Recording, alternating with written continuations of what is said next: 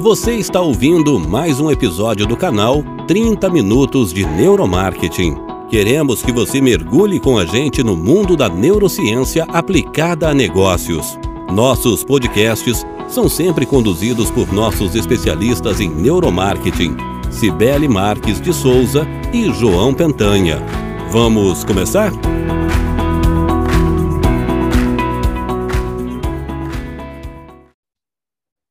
Olá, sou a Cibele. Hoje eu e o João a gente vai falar sobre um viés que chama efeito Dunning-Kruger. E o que é esse efeito Dunning-Kruger? Efeito Dunning-Kruger é um viés cognitivo no qual as pessoas que são mais incompetentes no assunto, elas acham que elas sabem muito. É mais ou menos um efeito de uma superioridade ilusória. Por que, que isso acontece? Isso acontece porque quando as pessoas têm um repertório muito pequeno de um determinado assunto, ela tem poucas perguntas que ela mesma se faz para responder ao repertório dela.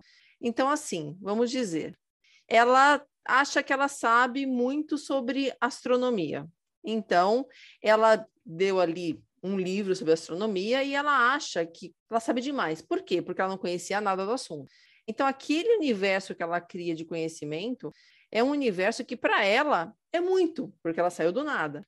Agora, existem outras pessoas que pô, são astrônomos, que sabem demais sobre constelações, planetas, sabem demais sobre o assunto. E em relação a essas pessoas, ela não sabe nada, só que ela tem a sensação falsa de que ela não sabia nada, agora ela sabe muito porque ela leu aquele livro. Então, na hora que ela chega para fazer uma palestra, para conversar com alguém que realmente sabe do assunto, ela acha que ela sabe demais, ela acha que ela está em pé de igualdade com esse profissional que sabe pra caramba que só faz isso da vida. Ao passo que esse profissional, muitas vezes, quando ele tem um repertório muito grande, é a quantidade de perguntas que ele tem na cabeça dele em relação àquele repertório é muito grande, ele tem a sensação que ele não sabe nada. Então, quem sabe nada acha que sabe muito. E quem sabe muito acha que não sabe nada. Bom, como é que surgiu aí na, na literatura esse efeito Dunning-Kruger? Essa nomenclatura, ela apareceu oficialmente em 99, em homenagem a dois professores de psicologia americanos, que é o David Dunning e o Justin Kruger, que investigaram esse fenômeno.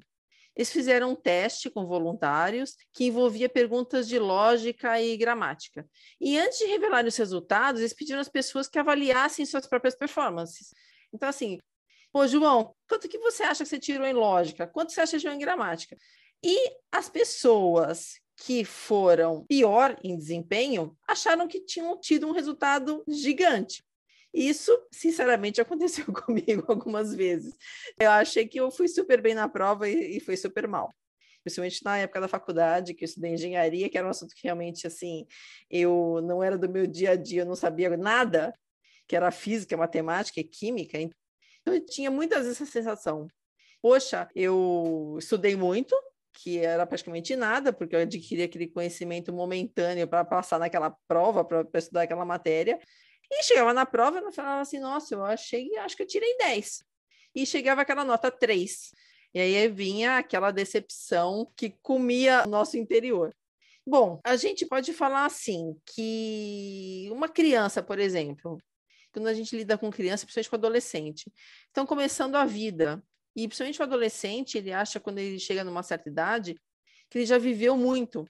E aí, aquele repertório da vida dele, ele começa a discutir com os pais, que já tem muito mais experiência, sobre temas que ele acha que ele conhece pra caramba. Então, por isso que existem muitas vezes essa briga entre adolescentes e os pais porque o adolescente acha que ele sabe muito e os pais têm certeza que ele não sabe nada, porque ele não viveu nada da vida e as colocações que ele põe ali são totalmente rasas para quem já tenha eh, o histórico de vida.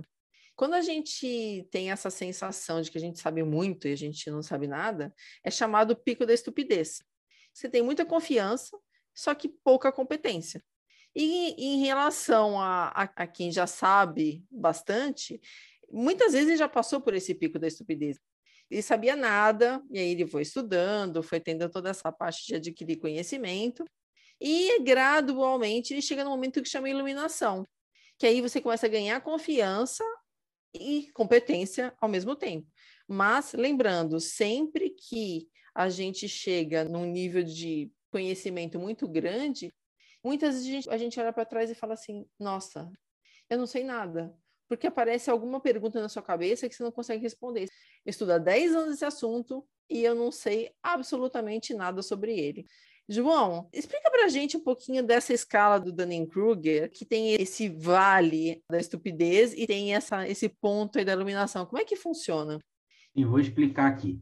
Então, é, imaginem um eixo horizontal com o conhecimento.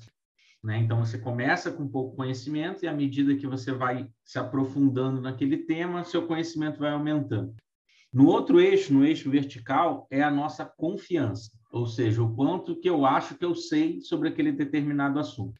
Então, no começo, a gente tem muita confiança e pouco conhecimento. Então, a gente acha que a gente sabe tudo sobre determinado assunto. E é interessante a gente pensar nisso, porque a internet aumentou muito esse fenômeno. Porque hoje o conhecimento está aí sobre qualquer assunto né? Então, qualquer pessoa que assiste um vídeo no YouTube sobre determinado assunto, ela está nesse estágio aqui. Ela tem muita confiança que ela já sabe sobre aquele assunto que ela acabou de assistir, mas ela não tem nenhum conhecimento.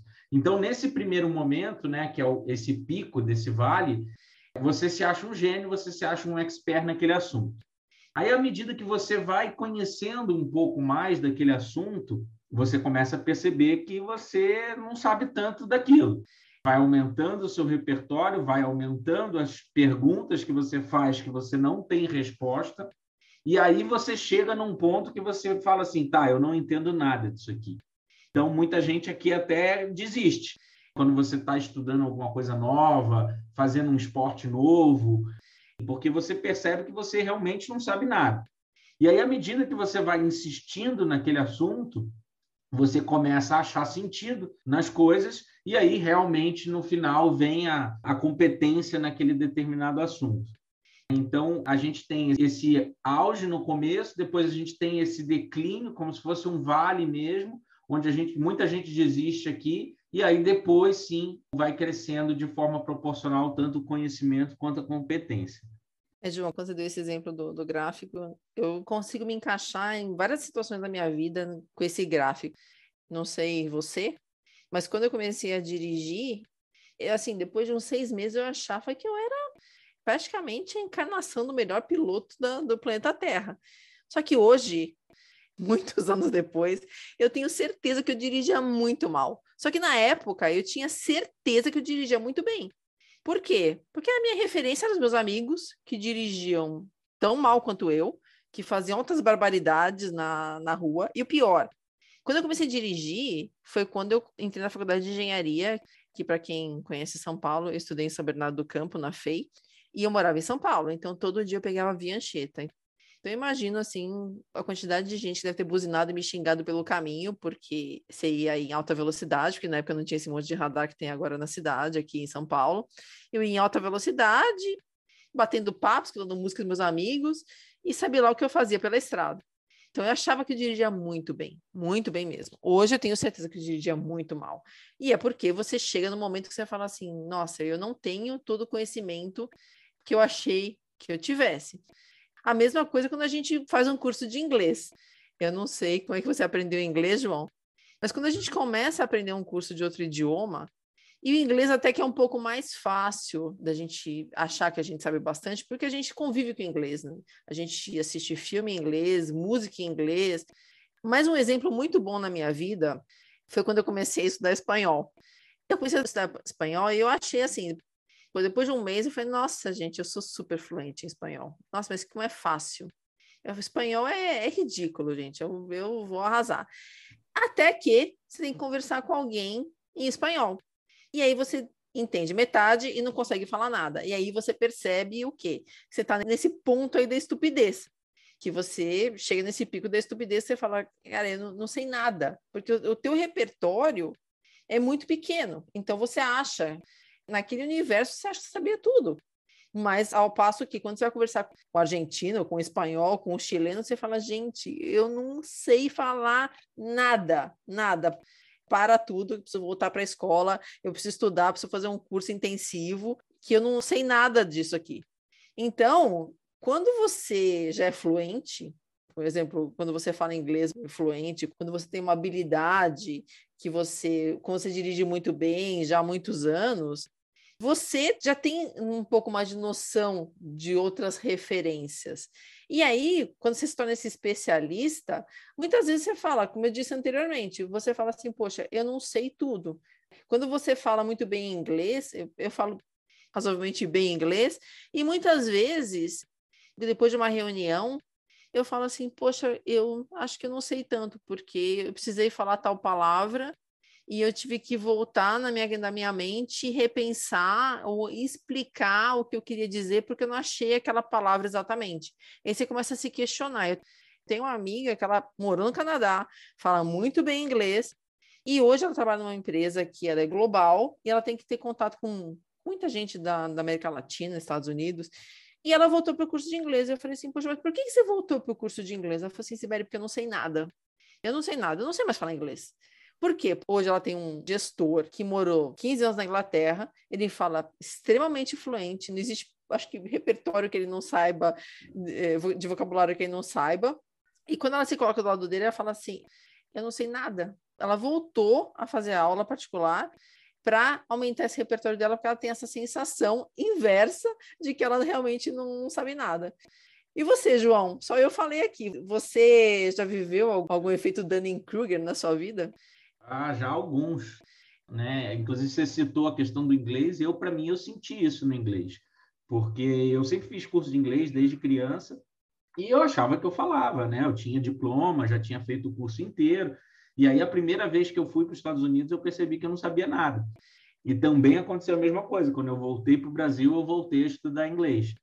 E não só nisso, mas eu acho que em toda a área de conhecimento, ou mesmo esportes que a gente tenta fazer ao longo da vida, a gente passa por esse efeito. É, eu acho que eu posso citar até o exemplo da neurociência aplicada a negócios. Quando eu comecei a estudar, eu li o livro lá do Martin Lindstrom, A Lógica do Consumo, e eu falei, tá aqui, tá a resposta aqui do, que, de todas as dúvidas que eu tinha, de que a psicologia não entregava, tá aqui nessa, nessa neurociência aplicada aqui. E aí, à medida que a gente vai lendo, a gente vai tendo um repertório maior, e, e, as pesquisas vão evoluindo também, né? E muitas vezes elas são questionadas, né? E aparecem novas pesquisas, aparecem novas ideias sobre um determinado assunto. E aí você percebe que realmente você não, não pode parar de estudar, porque senão você vai estar sempre desatualizado. Então, eu acho que esse é um efeito que não só eu, acho que todo mundo vive isso em determinado momento com um determinado conhecimento na vida.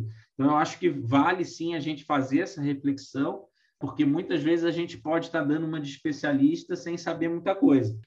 Isso, inclusive, tem consequências, principalmente quando a gente fala no, no ambiente corporativo, a gente pode pensar em diversas é, situações onde você achava que entendia de determinado assunto e, na prática, aquilo se provou falso. Você tem algum exemplo dentro da área corporativa, Sibeli, que você foi vítima de, um, de uma pessoa que tinha um efeito ou que você tinha um efeito? Pois, João, você me fez uma pergunta muito fácil de responder, porque eu sou de marketing. Quem não manja de marketing, João? Todo mundo, é. né? É igual, é igual política e futebol, todo mundo entende. Exatamente. Então, poxa, cansei de ser vítima do, dos Dunning-Kruger da vida. E simplesmente por quê? Porque hoje a gente tem o marketing digital muito presente. Hoje, assim, nos últimos 10 anos, vai. E o que, que é marketing digital para a maioria das pessoas? É entrar no Instagram, entrar no LinkedIn, hum. fazer um post, curtir, compartilhar, comentar. Então, para as pessoas é isso. E quando você vai fazer um planejamento estratégico de marketing, quando você vai falar assim, olha, eu vou fazer tal ação de, em tal lugar, de tal jeito, e eu vou atingir essa persona, e você constrói toda a estratégia, chega sempre o expert, o cara que é o mais top da galáxia, que tem uma conta no Instagram, que entra uma vez por semana, que posta foto do filho andando de bicicleta, e ele fala assim: não, peraí, eu li não sei aonde que tal coisa tem melhor resultado, por que, que você não faz? Aí a pior parte da história é você ter que provar para uma pessoa que não sabe nada que ela não está certa. Porque ela tem certeza de que ela está certa. Ela tem certeza de que aquilo que ela está falando, aquele repertório, os argumentos que ela tem, que são muito limitados, e você nitidamente percebe isso porque você é especialista na área, é, é assim, ela, ela tem certeza que ela, que ela tem um universo de informações ali que você vai desperdiçar, e aí, quando você não implementa o que ela te sugeriu, você vira uma pessoa não grata. E o pior é quando essa pessoa é o seu chefe, que já aconteceu algumas vezes na minha vida. Para manter as amizades, não citarei nomes, né, João? Mas existe uma outra área também que todo mundo manja pra caramba, que era de vendas que você já trabalhou. Uhum. E, e, eu já trabalhei também, já sofri bastante, mas marketing acho que é pior. Você tem algum exemplo de vendas na, na sua experiência corporativa que você possa citar aqui que você foi uma dessas vítimas?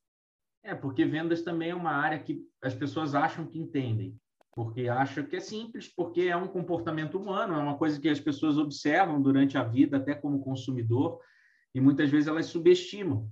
As pessoas têm o efeito do Kruger de que vendas é fácil. Então, quantas vezes eu já não vi o financeiro falando, não, mas por que você não falou isso para o cliente?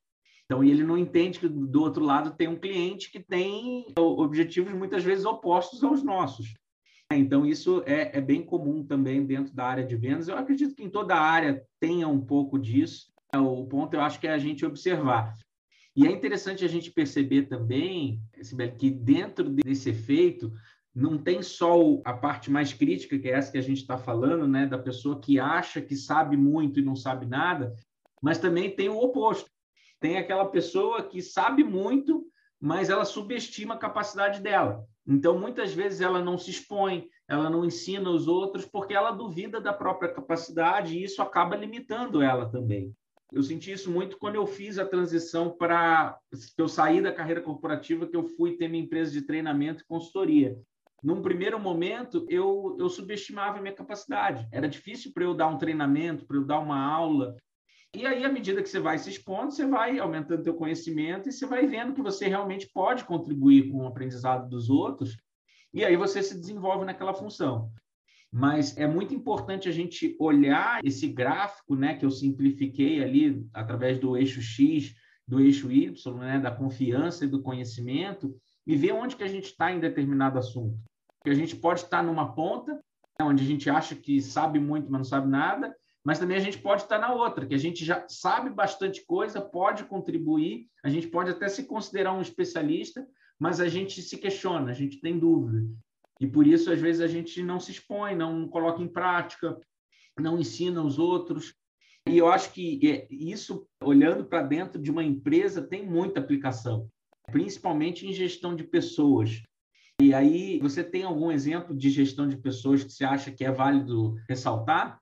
Eu já te falei dos meus ex-chefes que, que tinham essa sensação de que sabiam muito, porque, enfim, marketing acaba sendo um, um assunto que está aí na, na mão de todo mundo, porque as pessoas acham que rede social é marketing, é, marketing é só isso, na realidade, mas também em relação a subordinados, porque, poxa, você fazer gestão de um time, você tem pessoas que são idealmente heterogêneas.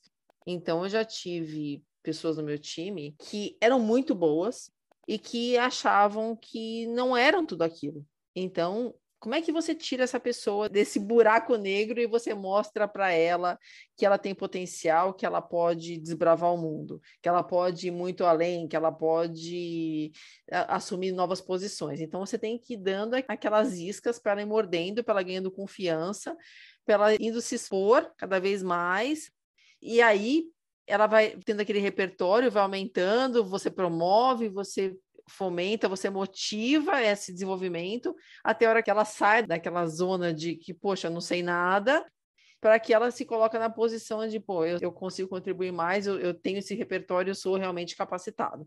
Então, é, é você tirar essa pessoa que sabe muito dessa zona de não sei nada e você colocar ela em exposição. E eu acho que o pior é aquele que acha que sabe pra caramba, que é exatamente o efeito do Dunning Kruger, só que na realidade ele não tem a competência. Esse é mais delicado, porque você tem que, com todo o jeito do planeta, Terra, chegar e, e também dar o desafio acompanhando, porque a pessoa vai dar a cabeçada, vai falar assim, pô, não consegui. Para ela ir aos poucos percebendo que ela não tem a competência que ela achava que tinha. Só que não é simples. Eu acho que é muito mais difícil você lidar com alguém que tenha essa sensação de que sabe muito e que não sabe nada, porque você tem que trazer ela para a terra de volta. Só que isso mostra que a gente tem uma percepção comprometida das nossas capacidades. Então, quando a gente fala assim, pô, o cara que não sabe nada, acha que sabe muito, o cara que sabe muito, acha que não sabe nada, a gente tem que ter sempre alguém do lado que te, que te dê esse toque. Pô, João, não, não é bem assim. Alguém parceiro mesmo, alguém que faça um coaching com você, alguém, um amigo, que vai aparando suas arestas. A gente tende a ter esse, esse viés, e é natural do ser humano. E quando a gente pensa na posição de líder, muitas vezes a gente vê muito no LinkedIn, pô, o líder que fez isso, o líder que fez aquilo. Tem um grande um empresário que ele é super carismático, ele sempre aparece no LinkedIn fazendo isso, fazendo aquilo, se expondo, fazendo ações de caridade, tocando violão no meio da empresa dele ali. Eu vejo os comentários, pessoas falam: Uau, você é demais, você é isso, você é aquilo. Será que é mesmo? Assim, nos bastidores, eu sei que essa pessoa não é nada disso. Eu sei porque tem pessoas que trabalham com esse, com esse empresário, eu já conheço ele de mercado, mas ele é super carismático. Então, pelo fato dele ser carismático, dele vender aquela imagem de confiança, de ações super legais, as pessoas elas fazem o quê? Elas pegam esse pacote de coisas e traduzem pô, esse cara é super competente. A marca dele deve ser super legal. Querendo ou não, ele está fazendo o marketing dele, certo? Ele acaba é, liderando um grupo de pessoas que não só trabalham para ele, mas no mercado, que vão atrás, que seguem ele, que vão atrás das coisas que ele fala, pelo, pelo carisma que ele tem, não pela competência. Então, isso é muito complicado, porque a gente está falando aqui de liderança e a gente esbarra aí numa, numa questão que é política. Muitas vezes as, os candidatos acabam ganhando uma eleição não pela competência técnica, mas pelo carisma, por um conjunto de coisas que levam a que ele seja eleito. E na hora que ele senta em alguma cadeira política, ele não consegue executar. E você fala assim: Poxa, eu achei que o fulano ia ser a salvação do, do Brasil, achei que fosse a salvação da minha cidade, a salvação do meu estado. E no cara não é. Por quê? Porque você, você como eleitor, você compra um pacote. Isso acontece, acho que o dia inteiro na nossa vida. E, e não estou falando que a pessoa faça por mal, porque a gente tem esse viés no nosso ser. Bom, João, para a gente fechar aqui, você falou ali do gráfico, dos pontos, tal. Quando é que a gente consegue perceber esse ponto de inflexão? Em achar que sabe e perceber que não sabe nada de algum tema específico. É, esse é um ponto interessante, né? E ele se dá exatamente no momento que você começa a ter um conhecimento maior sobre aquilo. Então, à medida que você vai se aprofundando, que você vai tendo mais conhecimento, você chega nesse ponto, que você percebe que, na verdade, você não sabe nada sobre aquele determinado assunto. E aí você tem essa queda drástica na confiança, e aí foi até que eu citei. Muitas pessoas até desistem daquele assunto e, e abandonam porque elas se veem num, numa decepção. Então, só as pessoas que realmente persistem naquilo que realmente elas vão conseguir sair dessa zona e, e construir realmente um conhecimento, uma autoridade na, naquele assunto. Obrigado por ouvir esse podcast. Se você curtiu, compartilhe o link do episódio com seus amigos nas redes sociais. Aproveite para navegar pelo nosso canal 30 Minutos de Neuromarketing e desfrute de mais episódios como esse.